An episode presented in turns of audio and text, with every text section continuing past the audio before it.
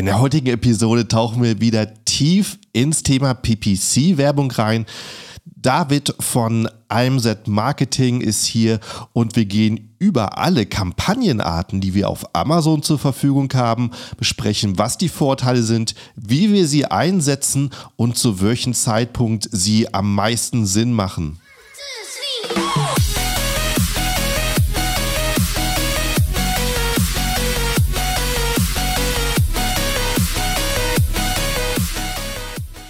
Hallo zusammen und willkommen beim Serious Seller Podcast auf Deutsch. Mein Name ist Markus Mokros und das ist die Show, in der wir alles um Amazon FBA Private Label besprechen, was uns Händler auf Deutsch gesagt ernsthafte Umsätze generiert. Daher auch der Name der Show Serious Seller Podcast auf Deutsch.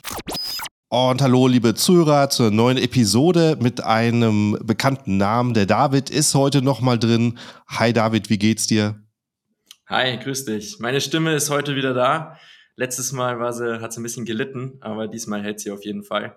Und ich freue mich wieder dabei zu sein. Freut mich. Also wir hatten ja letztes Mal über PPC gesprochen und äh, viele, viele Punkte abgefahren.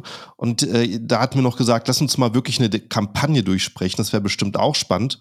Und dafür bist du heute zurück. Ich würde sagen, stell dich noch mal vor für die Leute, die letztes Mal nicht dabei waren. Ja, super gerne. Also ich bin der David, David Schmidtbauer und ich bin Gründer und Geschäftsführer der Amazon Marketing Agentur AMZ Marketing. Wir sind eine rein auf Amazon spezialisierte Agentur und unterstützen äh, ausschließlich Markeninhaber und bekannte Hersteller wie zum Beispiel äh, Knirps, die bekannten Regenschirme ähm, oder Atomic, wer, wer Ski fährt äh, oder Schokoladenmanufaktur äh, Kegi in der Schweiz, wer häufig beim Skifahren in der Schweiz ist, der kennt die. Und wir sind eine der ersten Amazon-Agenturen im deutschsprachigen Raum. Äh, uns gibt es seit 2014 und haben relativ viel schon gesehen und, sage ich mal, aus der Zusammenarbeit mit den verschiedensten Kunden eine Art System entwickelt, unser AMZ-System. Und nach dem arbeiten wir wie so eine verlängerte Werkbank mit unseren Kunden zusammen, sehr ganzheitlich gesehen. Das heißt, du kriegst bei uns wirklich komplette Betreuung ähm, von Ads über Grafiken, technische Probleme, weil am Ende jede Amazon-Werbekampagne der Welt äh, nur so gut performt wie das Listing zum Beispiel. Und deswegen machen wir wirklich alles immer sehr ganzheitlich. Ja, das ist, denke ich, auch wichtig, eben alles ähm, gleich zu, zu bewerten. Aber äh, umso älter das Listing wird, umso mehr stehen die anderen Punkte, ja, wie Fotos und Texte. Und äh, eine Sache, die bleibt, an der immer gearbeitet werden muss, das was das PPC-Listing verschiftet, ja. äh, da verteilt, verteilt sich wahrscheinlich so die Aufmerksamkeit über die Zeit. Ja, voll, auf jeden Fall. Aber am Ende gehört alles irgendwie zusammen und ja. muss mir so vorstellen, wenn du eine Werbekampagne schaltest, wir haben nachher ein Beispiel dabei für für Hundefutter und äh, du kaufst teuer deine Klicks ein und äh, dein Listing ist nicht conversion optimiert, also ich weiß gar nicht, was ich kaufe, ich weiß gar nicht, was in dem Produkt drin ist, dann springen die Leute wieder ab und dann gebe ich umsonst Geld aus in Werbung und die könnte viel, viel besser funktionieren, wenn halt einfach ganzheitlich zum Beispiel Grafiken, Texte etc. natürlich auch optimiert werden. Absolut richtig. Und das ist, denke ich, auch ein großer Irrtum, dass man einen PPC-Platz kauft und den bekommt man dann von Amazon sondern den bekommt man nur, wenn das Listing auch gut ist und Amazon diesen wertvollen Platz hergibt für ein Listing, was funktioniert.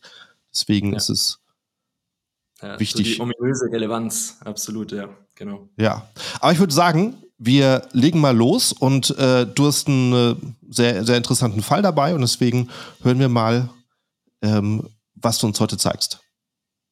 Genau. Ähm, ja, was, was haben wir dabei? Ähm, so in die Richtung, meine PPC-Kampagnenstrategie zu bauen, wirklich an einem Beispiel. Und dieses Beispiel ist ein Hundefutter von, von Pets Daily. Es ist Nassfutter für die Leute, die keine Hunde haben. Es gibt Trockenfutter und Nassfutter.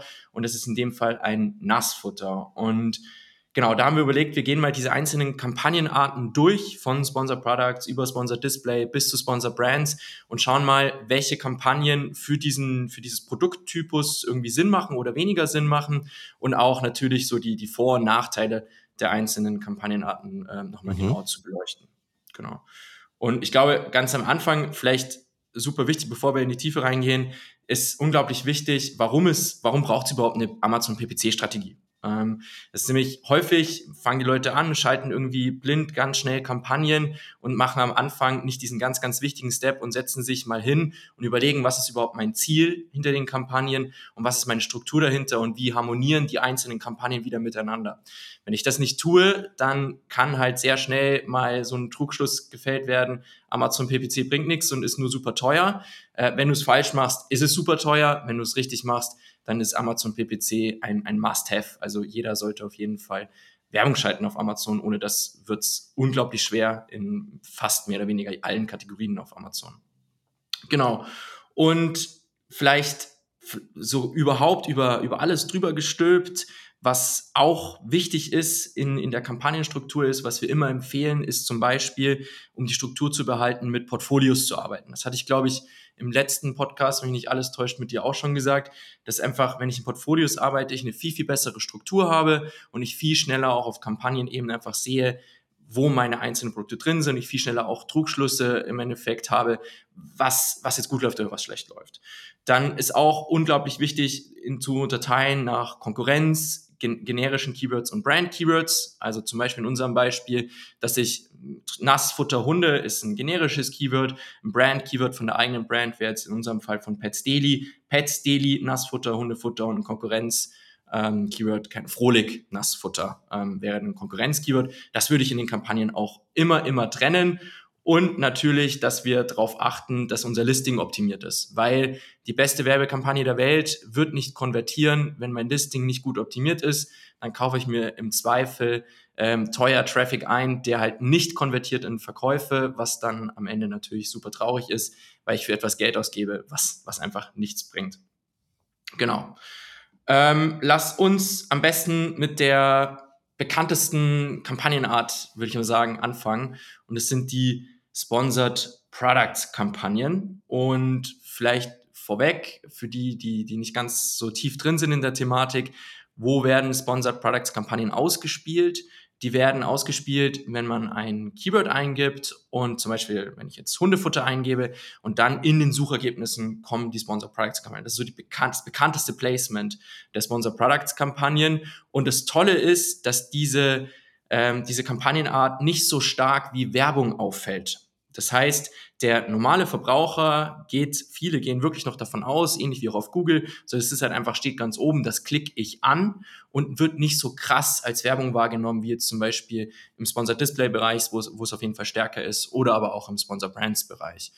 Was auch noch, ein bisschen Exkurs, Sponsored Products auch noch ausgespielt wird, ist auf dem Produktdetailseiten. Das heißt, wenn ihr auf eurer ASIN drauf seid, dann kommen unten drunter auch nochmal gesponserte ähm, Anzeigen, wo andere ASINs angezeigt werden. Das ist auch eine Form von Sponsored Products.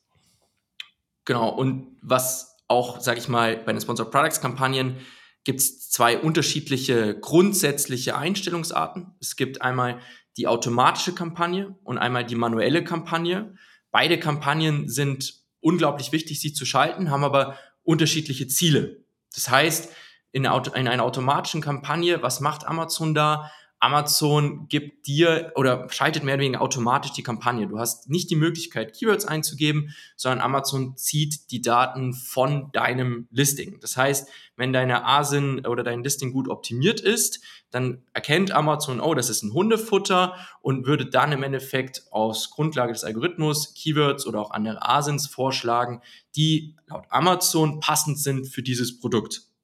Das heißt aber auch, dass unglaublich hohe Gefahr besteht, wenn ich kein gut optimiertes Listing habe, ich also keine passende Relevanz habe, dass dann mein Produkt bei nicht ganz so relevanten Keywords ausgespielt wird oder auch mal viel zu breit ausgespielt wird, weil es nämlich auch in der automatischen Kampagne die Funktionalität gibt, dass so, sag ich mal, so Cross-Sell oder Upsell-Möglichkeiten gibt, wo dann Keywords äh, ausgespielt werden, wie zum Beispiel rein, theoretisch könntest du bei Hunde äh, Zubehör ausgespielt werden. Keyword Hundezubehör oder Hundespielzeug wird dann auf einmal bei Asens unten drunter dein Hundefutter ausgespielt. Das ist grundsätzlich nicht falsch und kann funktionieren, aber sollte halt bedacht werden, wenn ich eine automatische Kampagne habe, dass das da drin äh, geschaltet wird und ausgeliefert wird. Und deswegen kommt es immer krass darauf an, was so ungefähr dein, dein, dein Ziel ist in deiner Kampagnenstruktur und auch welches Budget du hast, wie du deine automatische Kampagne einstellst. Und wenn ich jetzt jemand bin, der sehr performanceorientiert ist, würde ich die wenigen Einstellungsmöglichkeiten, die ich in einer automatischen Kampagne habe,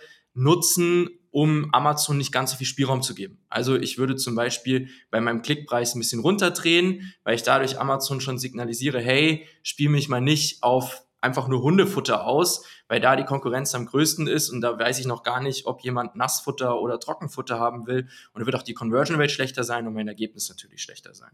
Wenn ich Budget habe und mir auch, sage ich mal, Markenbildung wichtig ist, dann würde ich das nicht machen und würde da in dem Fall wahrscheinlich an dem Klickpreis eher ähm, ja, den Standard behalten und eher ein bisschen breiter auch Amazon seine Arbeit machen lassen, weil nämlich die automatische Kampagne dir auch unglaublich viele Erkenntnisse liefern wird, ob dein Listing gut oder schlecht ist. Es, du wirst auch Keywords bekommen, die du vielleicht wieder überführen kannst in manuelle Kampagnen und findest immer wieder äh, neue Keywords über eine automatische Kampagne. Es hat viel geregnet. Was sagst du dazu? ja, ist auf jeden Fall, ja, das hast du sehr, sehr einleuchtend erklärt. Genau, nicht äh, sehr, sehr gut. Also äh, automatische Kampagne, wenn Amazon da auf heutigen Marketing wäre, würden sie es wahrscheinlich sagen, die AI macht die ja, PPC-Kampagne. Genau, Aber ja. ja, so hocheffizient ist es dann doch nicht, wenn man sich dann genau anguckt. Aber wichtig, um zu sehen, was Amazon noch ähm, entdeckt an Keywords. Ja, vor allem für das Entdecken finde ich immer einen ganz, ganz tollen äh, Trick, so eine Low-Bit-Autokampagne zu schalten. Also wo ich wirklich mal ein extrem mhm. geringes Gebot eingebe, Amazon quasi ja sehr, sehr eng an der Leine habe, so die AI sehr eng an der Leine habe und dann kommen Keywords raus, auf die ich vielleicht sonst nie kommen würde. Das sind natürlich keine Keywords, die mir jeden Tag Tausende von Euro Umsatz liefern, aber vielleicht hochperformante Keywords, die in Summe dann wieder, wenn ich viele Keywords habe, ähm, super sinnvoll sein kann. Ja. Genau. Was natürlich, wenn es eine automatische Kampagne gibt, dann gibt es auch eine manuelle Kampagne. Ähm, ist, glaube ich, also wer keine manuelle Sponsor Products Kampagne in seinem äh, Kampagnen-Set hat, der macht, glaube ich, irgendwas falsch, weil das so, sage ich mal, die Go-To Kampagnenart ist, die eigentlich laufen sollte. Das heißt, hier ist der Unterschied, ich gebe die Keywords vor und diese Keywords gibt mir nicht Amazon. Das heißt, hier muss ich vorher auf jeden Fall eine Keyword-Recherche machen. Helium 10 eignet sich dafür perfekt, um ein bisschen Eigenwerbung zu machen. Ähm, und was aber wichtig ist, hatte ich auch am Anfang gesagt, dass bei den manuellen Kampagnen ich auf jeden Fall unterteilen sollte zwischen eigenen Brand-Keywords und Konkurrenz-Keywords und generischen Keywords, weil ich nämlich so auf der einen Seite sehe, wie gut mein Produkt wirklich performt und ich auch meine KPIs viel besser in ein Verhältnis setzen kann. Weil wenn ich das nicht tue und ich habe tausende von Keywords durchmischt in einer Kampagne, dann kann es sein, dass aufgrund von meinem geringen Budget oder weil ich nicht genügend Budget für die Anzahl von Keywords habe, Amazon nur die relevantesten Keywords ausspielt, also zum Beispiel meine eigenen Brand-Keywords und dann, wow, super, ich habe dann einen A-Kurs von, keine Ahnung, 5% in der, in der Sponsor Products-Kampagne, die aber 90% des Umsatzes auf meine eigene Brand macht. Und das ist, ist eine komplett, also ist super, das ist gut, das sollte so sein, aber ist halt im Endeffekt nur ein Teil des Kuchens und ich muss ja auch bei generischen Keywords und auch bei Brand-Keywords im Endeffekt nicht vorarbeiten, brauche ein eigenes Budget dafür und kann dann wunderbar auch sagen, okay, bei eigener Brand muss ich einen geringeren Arcus erreichen, definitiv. Bei generischen kann ich mal ein bisschen breiter gehen, weil ich Marktanteile gewinne und bei Konkurrenz vielleicht sogar noch ein bisschen höher, weil ich der Konkurrenz ja am Ende sogar wirklich aktiv einen Kunden abluchse. Genau. Ähm, was auch, weil wir ja gesagt haben, ich habe im Sponsor Products Bereich auf der einen Seite habe ich die, die Keyword-Targetierungsmöglichkeit, auf der anderen Seite habe ich die Asins-Targetierungsmöglichkeit. In der automatischen Kampagne macht es Amazon, wie gesagt, automatisch. In der manuellen Kampagne muss ich natürlich statt Keywords jetzt Asins dieser Kampagne hinzuführen. Und hier ist es auch, glaube ich, ein, ein Must, Must, Must, Must Have, eine Sponsor Products Kampagne zu haben, die mein Listing verteidigt. Weil stellen wir uns vor, ich habe mit meinem Nassfutter über eine Sponsor Products Kampagne auf Keyword-Ebene äh, mir Traffic eingekauft für zum Beispiel Nassfutter für Hunde und dann ist jemand auf meinem Listing drauf, scrollt runter und sieht dann auf einmal dort Werbung von meiner Konkurrenz und springt ab, weil es günstiger ist, weil, weil das Produkthauptbild gut optimiert ist, weil die Rezensionen toll sind, weil sie die Marke mal gehört haben, etc. Und ich gewinne diesen Kunden nicht, sondern ich habe ihn teuer eingekauft und schicke ihn dann weiter zur Konkurrenz. Ich glaube, das will niemand. Und deswegen ist es wirklich must, must, must, must have, eine Defend-Kampagne zu schalten, die im Sponsored Products Bereich dein Listing verteidigt. Also, dass keine Konkurrenz unten drunter steht, und deinen dein teuer erkauften Traffic, äh, Arbeit in Traffic ähm, für sich ähm, in Anspruch nimmt. Das Ganze kannst du natürlich aber auch umgekehrt machen, weil leider nicht jeder Advertiser da draußen daran denkt und eine Defend-Kampagne hat. Ist aber gut für dich, weil das bedeutet, du kannst eine Attack-Kampagne haben, die wiederum genau dieses Beispiel, wo dann die Konkurrenz bei dir den Traffic abzieht, kannst du jetzt wiederum bei der Konkurrenz den Traffic abziehen und dann häufig sogar im Zweifel ein bisschen günstiger, als wenn du jetzt ganz breit rausgehst auf, auf generische Keywords, sondern du holst dir ja den, den jetzt dein Konkurrenten schon bei hart umkämpften generischen Keywords geholt hat, über eine Attack-Kampagne im Sponsor Products ähm, nochmal rein. Was sagst du? Ja, ja, starke, starke Vokabeln. Also da sieht man schon, ähm, ähm, wie anspruchsvoll es wird, wenn du auf manuelle Kampagnen gehst, dass da absolut um Strategie geht. Und das ist auch das Interessante daran, äh, jede Strategie kann wieder anders sein und erfolgreich sein. Und äh, ja. es gibt nicht die eine Strategie, die zum Erfolg bringt, sondern das ist dann einfach Erfahrung, was für dich am besten funktioniert.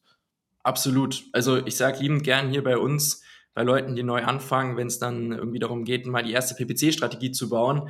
Äh, wenn du zehn Amazon PPC-Experten fragst nach der perfekten Strategie, kriegst du zwölf Antworten. Ähm, mhm, weil richtig. wirklich, es gibt keinen richtig und es gibt keinen falsch. Es, es funktioniert grundsätzlich alles und am Ende sind es viele ja, Erfahrungswerte, die am Ende zu deiner Strategie irgendwie dich führen. Wichtig ist es nur, dass es auch keine Strategie gibt, die du über alle Produkte oder alle Produktkategorien einfach überstülpen kannst, weil am Ende jedes Produkt und jede Produktkategorie, jede Zielgruppe von den Produkten, selbst jetzt im Hundefutterbereich bin ich ein, ein hochpreisiges Produkt, bin ich ein niedrigpreisiges Produkt, bin ich eine starke Brand, bin ich eine schwache Brand, ist mein Ziel Marktanteile, ist mein Ziel Profitabilität, ist die Kampagnenstruktur einfach eine komplett andere als vielleicht bei deinem Mitbewerber. Und das ist super, super wichtig, dass du sehr, sehr, sehr individuell immer betrachtest, auch wenn du vielleicht ähm, mehrere Produkte aus verschiedenen Kategorien hast, dass du dann bei deinen Hundefuttern nicht die gleiche Strategie einfach überstülpst wie bei deinen Hundeleinen oder deinem Hundespielzeug, weil das einfach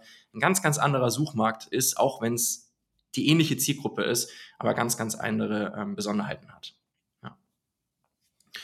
Genau. Ähm, zweite Kampagnenart ist die Sponsored Display Kampagnenart. Ist eine Kampagnenart, die finde ich ein bisschen unterschätzt wird, ähm, liegt wahrscheinlich daran, dass Sponsored Display Kampagnen in Anführungsstrichen eher als Werbung wahrgenommen werden, weil das sind so diese, diese typischen, kennt jeder, diese Banner-Werbung, Display-Werbung, die ich überall im Internet laufen sie mir über den Weg. Und dementsprechend nimmt natürlich auch der User das eher als Werbung wahr. Bloß, das kommt halt, finde ich, ein bisschen daher, dass häufig gesagt wird, okay, äh, jede meiner Kampagne muss sofort profitabel sein. Die muss sofort den besten Akkus der Welt haben, muss sofort 5% Akkus sein und sofort gut laufen. Und das ist die falsche Herangehensweise für Sponsored Display Kampagnen, wenn ich sie ein bisschen breiter aufbaue. Ich kriege das auch hin, dass ich Display Kampagnen sehr profitabel laufen lasse, aber das sind dann halt wieder feinteilige Einstellungen, die ich dann machen muss. Bloß am Ende musst du halt sagen, über eine Display-Kampagne, weil da ist der große Unterschied, dass du jetzt auf einmal nicht nach einer Suche deine Werbung ausspielst, sondern nach einer Zielgruppe. Das bedeutet, du kannst in unserem Beispiel Leute targetieren, zum Beispiel, die auf Amazon schon mal Hundeprodukte gekauft haben. Und die kann ich targetieren und das kann ich meine Anzeige anzeigen lassen, egal ob die jetzt wieder Hundeprodukte kaufen oder ob sie ein Ladekabel für ein MacBook kaufen oder ob sie, keine Ahnung, einen neuen Rasenmäher kaufen, sehen die meine Werbung meines Hundefutters. Und das ist unglaublich stark, um, um Markenaufbau zu machen, weil wenn dann wieder irgendwann kommt, ich brauche wieder Hundefutter für meinen Hund, dann, ah ja, stimmt, da war ja diese Marke, stimmt, das kommt mir vertraut vor, einfach psychologisch auch. Und dann ist dann eher auch mal ein Klick da auf dein organisches Listing oder auf, dein, ähm, auf deine Paid-Anzeige. Und da ist halt einfach wieder der Punkt, alles ganzheitlich sehen bedeutet, schau dir wirklich deine Account-Performance an und nicht nur auf diese eine Kampagne. Warum hat diese eine Kampagne 50% ARKOS? Die muss ich jetzt ausmachen, aber vielleicht ist diese eine Kampagne dafür zuständig und verantwortlich, dass am Ende deine Sponsor Products Kampagne oder dein organisches Ranking, deine organischen Umsätze einfach so sind, wie sie sind. Und äh, wenn du in Summe profitabel arbeitest, solltest du immer aufpassen, einzelne Dinge auszuschalten, die, die im Endeffekt per, für sich gesehen zu, zu unprofitabel scheinen. Und im Sponsor, ja, sag ruhig, nicht, dass ich schon Ja, ich, ähm, äh, damals so aus Interesse, wenn du ein neues Produkt anlegst, ja. was jetzt wirklich neu auf Amazon ist, startest dann du dann auch sofort damit oder ist das was, was äh, du für die Zukunft nachschaltest? Ähm, also genau das Beispiel, was ich jetzt gerade gesagt habe, mit der Zielgruppe nicht. Also, mhm. oder kommt, ist wieder zu pauschale Antwort, ähm, kommt wieder drauf an. Also wenn wir Kunden haben, denen es unglaublich wichtig ist, so ähm, visuell die Marke ständig überall zu zeigen, dann ja. Aber dann werden diese Kampagnen natürlich auch anders bewertet, weil dann geht es eher so Richtung, was haben wir, wie viele Impressions haben wir, wie viele Leute sehen im Endeffekt meine Marke irgendwo auf Amazon. Mhm. Wenn es jetzt mehr in Richtung Profitabilität geht, würde ich diese Art der Display-Kampagne nicht schalten. Aber was ich machen würde, ähm, ich sage jetzt mal bei fast allen Produkten, ich würde eine Retargeting-Kampagne schalten. Weil das ist eine super, super Unterform der Display-Kampagnen wo du auf der einen Seite ähm, Leute targetieren kannst, die dein Produkt in der Vergangenheit gekauft haben oder dein Produkt in der Vergangenheit angesehen haben. Und das mhm. ist jetzt kommt wieder drauf an, ob du jetzt ähm, ein Produkt hast, zum Beispiel ein Verbrauchsgut, wie jetzt bei uns, da macht sogar beides super Sinn. Weil ich weiß, ein Hundefutter, das wird verbraucht, alle, ich sage jetzt eine Zahl, alle 30 Tage muss ich wieder Hundefutter kaufen und ich spreche alle Leute an, die eigentlich mein Hundefutter schon mal gekauft haben und will die natürlich als treuen Kunden immer wieder haben. Und deswegen mache ich da eine Anzeige, eine Sponsored Display Anzeige, wo ich denen auf Amazon, wieder egal, ob sie Rasenmäher suchen oder egal was suchen, zeige ich denen eine Display Anzeige, wenn sie mein Produkt in den letzten 7, 14, 30, ich glaube bis zu 365 Tagen könnte ich das machen, ähm, mal gekauft haben. Andersrum aber auch angesehen. Und angesehen macht jetzt bei dem Produkt definitiv auch Sinn, weil kann sich jeder vorstellen, ich bin auf Amazon, suche Hundefutter und dann, weil ich schnell auf den Bus warte oder ähnliches und dann stecke ich das Handy wieder weg, habe es vergessen und dann komme ich wieder durch meine Displayanzeige vielleicht dazu, ah ja stimmt, ich wollte ja Hundefutter kaufen, dass ich mein Hundefutter kaufe. Und deswegen macht hier beides Sinn. Ich sag mal, die, das Angesehen macht vor allem nochmal richtig, richtig viel Sinn, wo ich auch mehr in die Gebote reingehen würde bei hochpreisigen Produkten, wo einfach die Verkaufsentscheidung viel, viel länger ist. Weil für ein, für ein Hundefutter ich wahrscheinlich schneller mich entscheide, als wenn ich ein neues Boxspringbett kaufe oder, keine Ahnung, einen höhenverstellbaren Schreibtisch, äh, irgendwas mhm. in die Richtung, brauche ich ein bisschen länger. Deswegen ist es da super wichtig, dass ich dann aber auch während dieser Kaufentscheidung immer im, im, im Bild oder in der Sichtbarkeit des, des Verbrauchers bin, der mein Produkt da kaufen möchte. Ja. Mhm. Macht Sinn. Genau. Und da, was, was da richtig, richtig smart ist in dem Bereich, Retargeting-Bereich, ich kann das nicht nur auf mein eigenes Produkt oder meine eigenen Produkte machen, sondern ich kann das auch auf Konkurrenzprodukte machen. Das heißt, ich kann Konkurrenzprodukte, also in, der Kategorie Hundefutter und dann einzelne Marken auswählen und dann sogar rein theoretisch verfeinern, die ähm, in der Price Range von 10 bis 30 Euro liegen. Wenn die Leute dieses Produkt gekauft haben in der Vergangenheit, kann ich ihnen Werbung von meinem Produkt zeigen. Oder wenn Sie das Produkt angesehen haben, kann ich Ihnen Werbung von meinem Produkt zeigen. Und das ist, das ist spitzer kannst du eigentlich nicht deine Zielgruppe targetieren, weil du weißt 100%, dass es jemand, der Hundefutter kaufen will oder schon gekauft hat. Du weißt, welche Marke bestenfalls er schon gekauft hat und zeigst ihm dein Produkt, weil du weißt, dein Produkt ist konkurrenzfähig gegenüber dieses Produkt und sind vielleicht von der Zielgruppe her ähnlich bei deinem Konkurrenten und kannst so richtig, richtig smart äh, Marktanteile ähm, dir, dir an Mann ziehen. Also das ist auch etwas, was wir wirklich oft machen und auch sehr, sehr gut funktioniert, äh, weil du einfach so spitz deine Zielgruppe targetieren kannst. Ja. ja. ja gerade bei so einem äh, Produkt, wo man einen Langzeitkunden sucht, macht es natürlich ja. noch mehr, das zu investieren. Ja, mehr Sinn. Voll. Voll. Und da ist auch, auch so oft ein Trugschluss, wenn ich meine Kampagnen als, wenn ich Verbrauchsgüter habe, äh, bewerte, solltest du nicht darauf achten, dass deine erste Bestellung schon sofort profitabel ist, sondern dein Ziel sollte es sein, einen langfristigen Kunden zu gewinnen, dass du deinen Customer Lifetime Value kennst, also du weißt, wie viele Bestellungen oder wie viel Umsatz im, im Durchschnitt ein Kunde bei dir macht und dann kannst du häufig auch mal ein bisschen mehr investieren, um eine Neukunden zu gewinnen, weil du weißt, du hast ein gutes Produkt, weil du weißt, die Leute bestellen dein Produkt immer wieder, weil es ein Verbrauchsgut ist und machst dementsprechend langfristig Umsatz mit dem Kunden, gewinnst ihn einmal teurer, aber langfristig zahlt sich auf jeden Fall aus. Also super, super wichtig im Bereich Verbrauchsgüter. Ja. Genau, weil ähm, was auch ein Ding ist, so in die Richtung eher so, mache ich es gleich am Anfang, mache ich es nicht am Anfang, äh, kann man machen, wenn du Budget über hast. Du kannst auch dein Listing verteidigen über Display-Anzeigen. Also du heißt, das heißt neuer, was heißt neuerdings, ich glaube seit einem Jahr oder so heißt es jetzt Kontext-Targeting. Das heißt, ich kann hier wirklich spezifische ASINs einwählen, wo ich auf dem Produkt auf der Produktdetailseite, also auf dem Listing, ausgespielt werden will. Und das kann ich wieder im Defend- und im Attack-Bereich machen. Also ich kann wieder andere Listings über eine Display-Werbung attackieren oder mein eigenes Listing über eine Display-Werbung verteidigen. Und da ist, finde ich, das Geile, ähm, wenn du vor allem viel Mobile-Traffic hast, würde ich das machen, weil die Display-Werbung mobil unglaublich viel Platz vom Screen einnimmt und auch gar nicht so krass als Werbung wahrgenommen wird. Also ich zumindest nehme sie nicht so krass als Werbung wahr, wie jetzt auf dem ähm, Desktop, wo es da häufig unter der äh, Buybox unter dem Einkaufswagen fällt, ähm, sehr prominent. Ja, das ist eine Werbung, fällt mir auf. Also einfach mal mobil anschauen. Ich finde, das ist mega gut gelungen von Amazon. Fällt da nicht so krass auf wie auf dem Desktop. Genau. Ja, das ist ein sehr, sehr guter Punkt. Das ähm, hatte ich schon mal beim Listing angesprochen, aber bei PPC ist ja genauso. Da tut sich da ähm, alle paar Monate wieder was.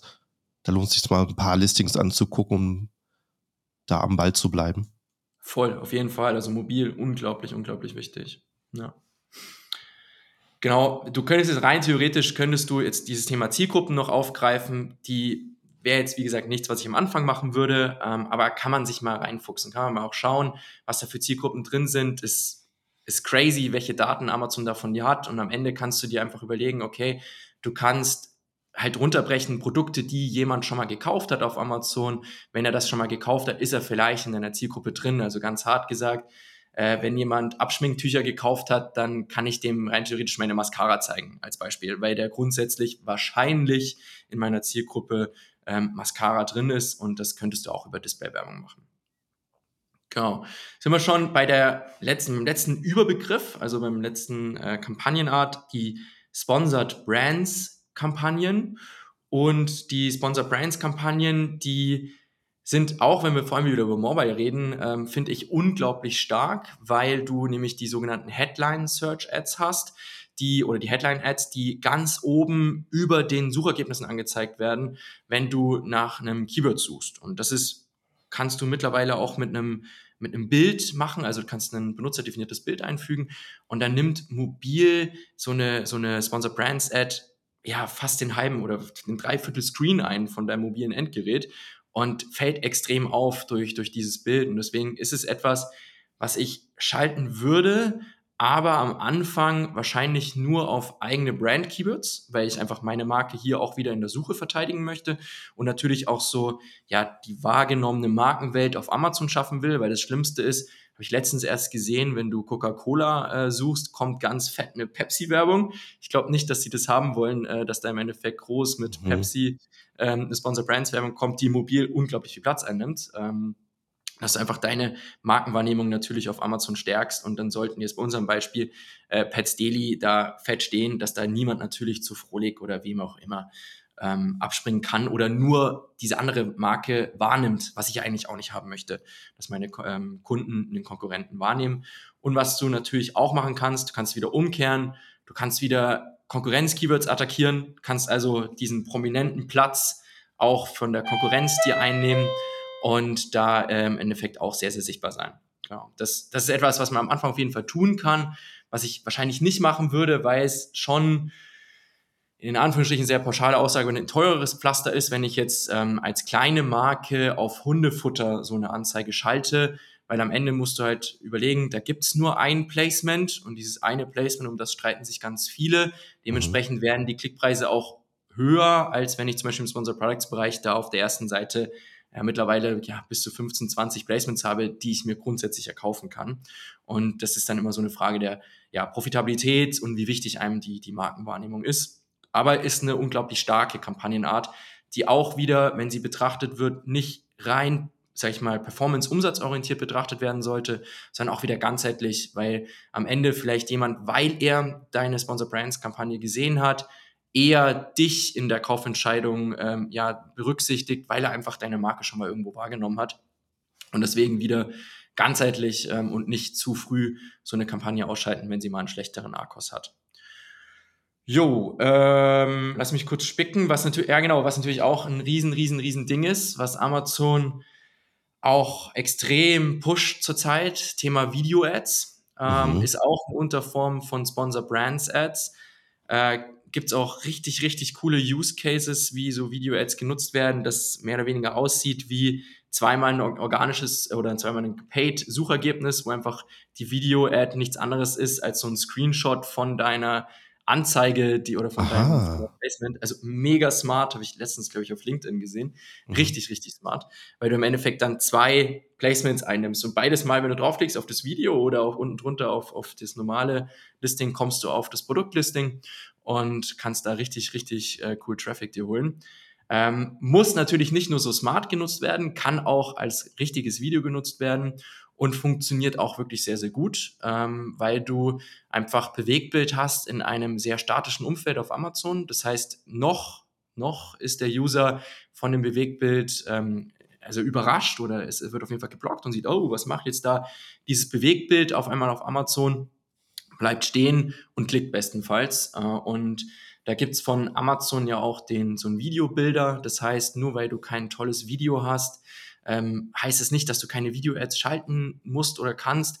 Äh, du kannst da wirklich mit sehr, sehr einfachem Aufwand, klar, das ist keine, keine Oscar-Produktion, ähm, aber du kannst eine Video-Ad machen, die auch performant sein wird. Noch, wenn dann irgendwann natürlich jeder in, in Videoproduktion investiert, dann wirst du mit solchen sehr einfachen animierten Videos nicht mehr so viel reißen, aber aktuell geht es auf jeden Fall noch und würde hier auf jeden Fall auch meine Erfahrungen sammeln. Vor allem wieder auf der eigenen Marke möchte ich, dass ein Video von mir kommt, also auf eigenen Marken-Keywords äh, und nicht von der Konkurrenz. Und natürlich auch bei Konkurrenz kannst du reingehen. Und da wirst du auch sehr, sehr häufig ausgeliefert auf Konkurrenz-Keywords, weil nämlich sehr, sehr wenig Konkurrenten noch Video-Ads nutzen. Und dann kannst du da ein sehr prominentes Placement wieder bei ähm, Konkurrenzsuchbegriffen nutzen, was wirklich sehr, sehr, sehr gut funktioniert.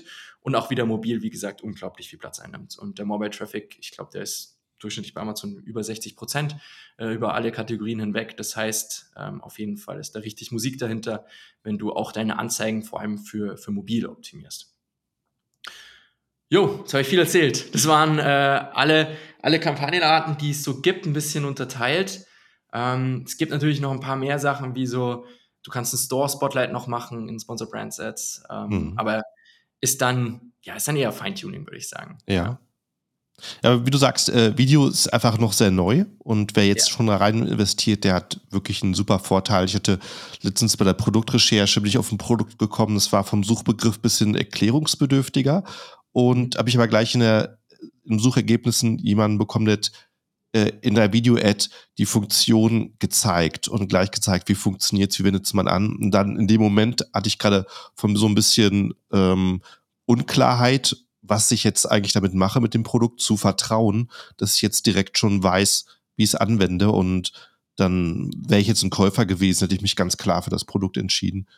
Also, ja, und, oder ich meine, bei dem Hundefutter muss man jetzt nicht so viel erklären, aber da kann man sicherlich mit sehr viel Bildern arbeiten, wie äh, gesund und ähm, energiereich der ja. Hund dann ist. Ja, also auch mit Emotionen einfach. Ähm, ja du halt einfach einen Hund siehst, der super vital ist, zum Beispiel, ein Hund, der sich freut. Ähm, mhm. Also ist ja, du kannst ja hier wirklich ganz andere Emotionen wecken über Bewegtbild als über äh, statisches Bild und damit kannst du spielen. Und mit mhm. dem Erklär, erklärungsbedürftigen Produkten voll. Also da ist ja auch, dass du ein Video einfach nur auf deinem, äh, auf deiner Produktdetailseite, dass du da ein Video hast unter den Bildern, auch schon unglaublich wichtig, weil du einfach im Video viel besser erklären kannst als einfach nur im Bild. Und deswegen auf jeden Fall äh, da ein Video nutzen, was so ja dein erklärungsbedürftiges Produkt einfach gut erklärt. Ja, absolut. Und du, ähm, du selber nutze, nutze ja auch Helium 10 Atomic. Ha, mhm. äh, kannst du auch sagen, dass so bei den Kampagnen, dass es dir im Vergleich zu dem, was du im Seller Central machen würdest, ähm, hilft es dir da? Die Kampagnen aufzusetzen über, ja. über Atomic, meinst du? Ähm, also wir setzen die, sag ich mal, sehr spezifischen Kampagnen, die setzen wir sogar in der Seller Central auf. Ja. Aber wir, wir managen sie dann mit, mit Helium 10. Aha. Ähm, und dann, aber das, das hilft natürlich super viel.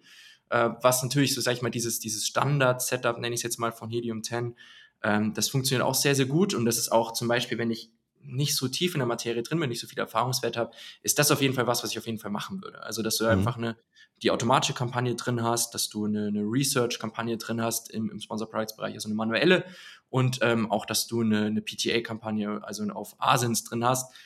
Da muss er entscheiden, was ist dir irgendwie wichtiger. Ist es der Defend-Bereich, ist es der Attack-Bereich? Ich würde es nicht vermischen, ehrlicherweise. Mhm. Und dann ist ja das Schöne, dass du dort gleich automatisch die Regeln drin hast, die dann dieses Keyword-Harvesting einfach machen, dass du einfach gut laufende Keywords in eine Performance-Kampagne überführst ähm, und die gleich negativierst in der, in, der, in der Research- oder automatischen Kampagne. Das ist was, wo ich sage, da kann jeder draußen mit sehr, sehr wenig Aufwand ähm, Kampagnen schalten, die zwar die sind noch nicht so spitz, wie wir jetzt gerade besprochen haben, aber einfach mal, um die ersten Erfahrungen zu machen. Und dann mhm. ähm, muss man halt ein bisschen spitzer schauen und dann auch schauen, wie stark ist meine Konkurrenz, weil das am Ende wahrscheinlich nicht ausreichen wird, äh, um, um langfristig auf Amazon da den Erfolg zu haben, den man sich wünscht. Aber man kann seine ersten Erfahrungen auf jeden Fall sammeln und gehört auch irgendwo dazu, ähm, dass man eine automatische hat, dass man eine Research hat, eine Performance hat und natürlich den, den PTA oder PAT-Bereich. Ja. Mhm. Ja, sehr schön. Ja, sehr gut, das mal so äh, definiert von dir zu bekommen. Hab, hab äh, selber ein paar neue Sachen aufgeschnappt, cool. die ich im Kopf noch nicht so klar getrennt hatte. War ähm, auf jeden Fall ein sehr cooler Beitrag wieder. Freut mich. Ich hoffe nicht zu deep, nicht zu, nicht zu deep in, im Thema drin. Also äh, ich würde sagen, wie, äh, wie immer, ich ähm, gebe Links zu dir in die Show Notes rein, dass die Leute dich auch finden, wenn sie suchen. Und ähm, ja, ich hoffe, wir werden in ein paar, ähm, ein paar Monaten vielleicht mal wieder zusammenkommen, Super noch über das Thema sprechen. Dann wieder ein bisschen Wissen aus dir raus. Ja, sehr gerne, sehr gerne. Dafür bin ich da. Ja. Und ich hatte gerade nachgesehen, die letzte Episode war die 65. Also wer jetzt noch ein bisschen mehr hören möchte, da haben wir noch mehr über Basics gesprochen. Das war ähm, auch nochmal sehr interessant, so an Sachen hier zwischen vorkommen. Kann ich nur empfehlen, sich die Episode 65 mit dem David noch anzuhören. Und wer von euch zuhört und noch nicht folgt, machst jetzt Klick auf Folgen, abonnieren, subscriben in der App. Bekommst auch jede nächste Episode mit. Von daher vielen Dank fürs Zuhören. Danke dir, David, fürs Dabeisein und bis zum nächsten Mal. Ciao, ciao. Ciao.